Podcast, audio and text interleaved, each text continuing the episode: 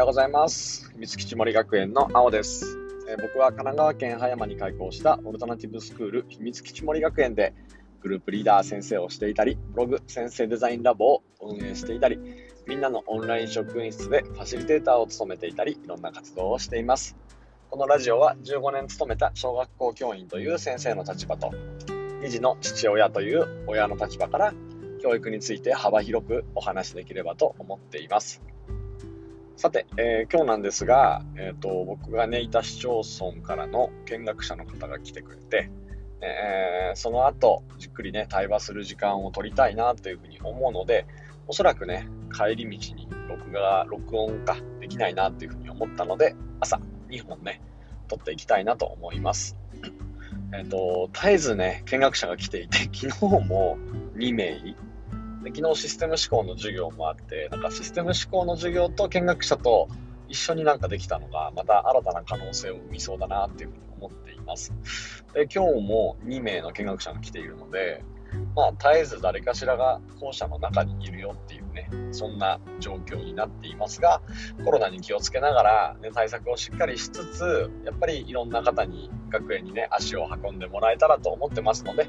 興味がある方は秘密基地森学園のホームページの方から見学の申し込みぜひしてみてください。学園に来てくださる方は本当みんなねこの素敵な場所と空間のことを話題にしてくれますので、えーぜひ来てみて感じることの方が大きいと思うので、えーよかったら見学に来てくれたら嬉しいです。さて、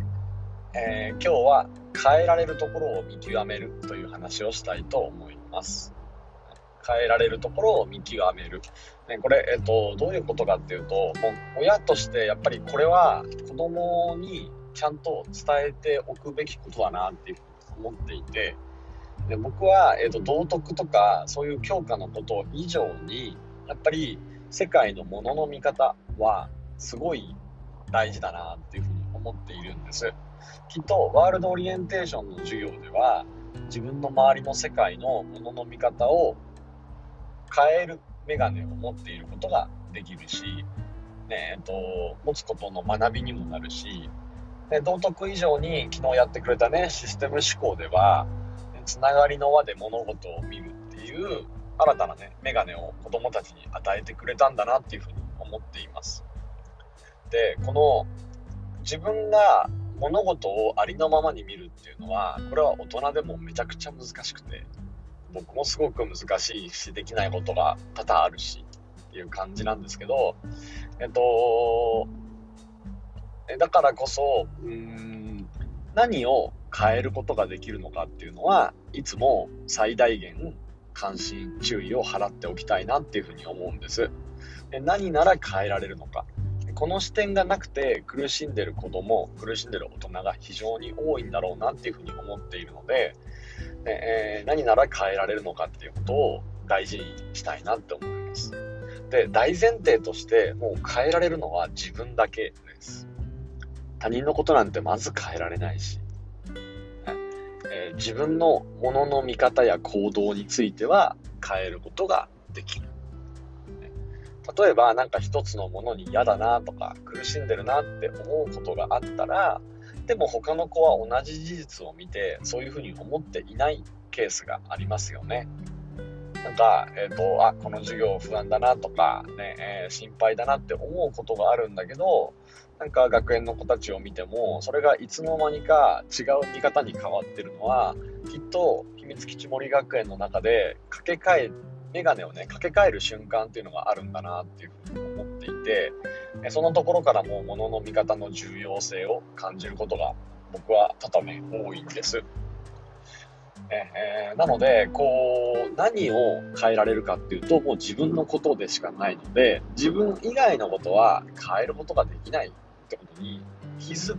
もしくは気づかせてあげる、ねえーまあ、おこがましい言い方になっちゃうんですけどそれが気づくように促したりってことも大事なのかなと思っています。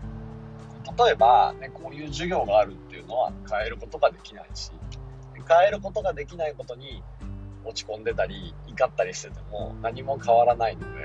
で、ね、じゃあそれがずっと続くんであればどこでそのメガネを掛け替える必要があるのか何かがきっかけそれは外からのものなのか自分からのものなのか分かんないけどそれが自分だった時にすごい力を発揮するなっていうふうに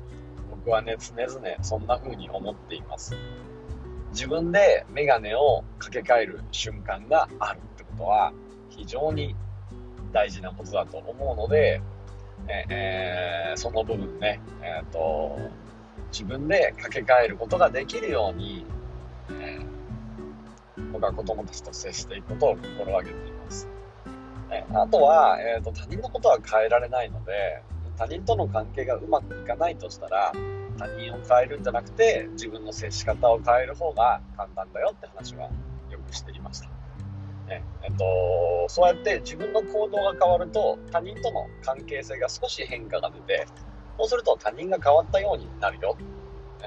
だから、えっと、他人を変えようと思うんじゃなくて、ねえー、自分をこういうふうにしよう。ね自分をむしろ問題を解決するんじゃなくて自分を望む方に持っていくっていう方がはるかに簡単なんだよっていうねその、えー、見方は、えー、僕が子供たちに絶えず絶えず伝えていることです。これは、えーと「7つの習慣」という本の中では関心の輪と影響の輪というふうな名前で呼ばれていて、えーと、影響の輪っていうのは自分が考えうる範囲のこと間違えました。関心の輪が自分が考えうる範囲のこと。影響の輪が自分が影響を与えられる範囲のことです。人はよく大人でも、えーと、関心の輪の方を注目したりしています。ねえー、簡単に言うと芸能人のこういうことがあってっていうのも関心の輪だし、あ、ヒカキンの動画面白いなも関心の輪だし、ね、心配事として、もう心配事なんか関心の輪で尽きないじゃないですか。ね、え今日今すぐ大地震が来たらどうしようっていうのもこれも自分には変えられないことなのでこの関心の輪の範囲の中に入ってます、ね、明日学校行ったら何々ちゃんがこんなこと言ってきたらどうしよう。これも僕には変えられないことなのでこれも関心の輪なんですよね。その関心の輪と影響の輪っていう比較があれば、ねえ、ちょっと物の見方を変えることができて何かしら動くことができるんじゃないかなっていうふうに思ってるので僕自身もやっぱりこの考えを知って、えー、ちゃんとね、と、今日のやるべきこと自分のやるべきことを影響の輪だけに絞って毎日を過ごしています、ね、するともうちょっと関心を払えよっていう言われる時も多分あるんですけど裏とかでね。でもそこも自分が変えられる場所ではないので他人がどう言ってくるっていうよりかは自分がやれることに注意してそして、えーと、それをでもし何か人から言われたらあ自分がやれることはこうだなっていう風な形でちゃんと変えてそれに応えるっていう風なことを続けています。だから大人だって子供だって関心の輪にねえーと、本当に揺れ動かされそうになる時があるし大変な場面が絶対あると思うんです。でもその時も影響の輪だけを見つめて狭いとこ狭いとこ自分のやれることにフォーカスしていくことで人生のものの見方っていうのはより楽になりそして自分の人生がより自分で価値を取る取れるものに変わっていくんじゃないでしょうか。これ大人も全く一緒なので、ね、今何々が何とかでと言い訳とか愚痴をこぼし続けてる人がもしいるとしたらそれは自分の影響の輪に絞ってみた方がいいかもしれません。ということで、えー、今日は関心の輪影響の輪を元にして自分がやれること、ねえー、自分にやれることに絞るってことについてお話をさせていただきました。毎回最初に言った表題と後ろの表題が多分変わっていると思うんですが、内容としては変わっていないと思いますので、許していただけたら幸いです。それでは、えー、秘密基地森学園のあでした。今日も良い一日を。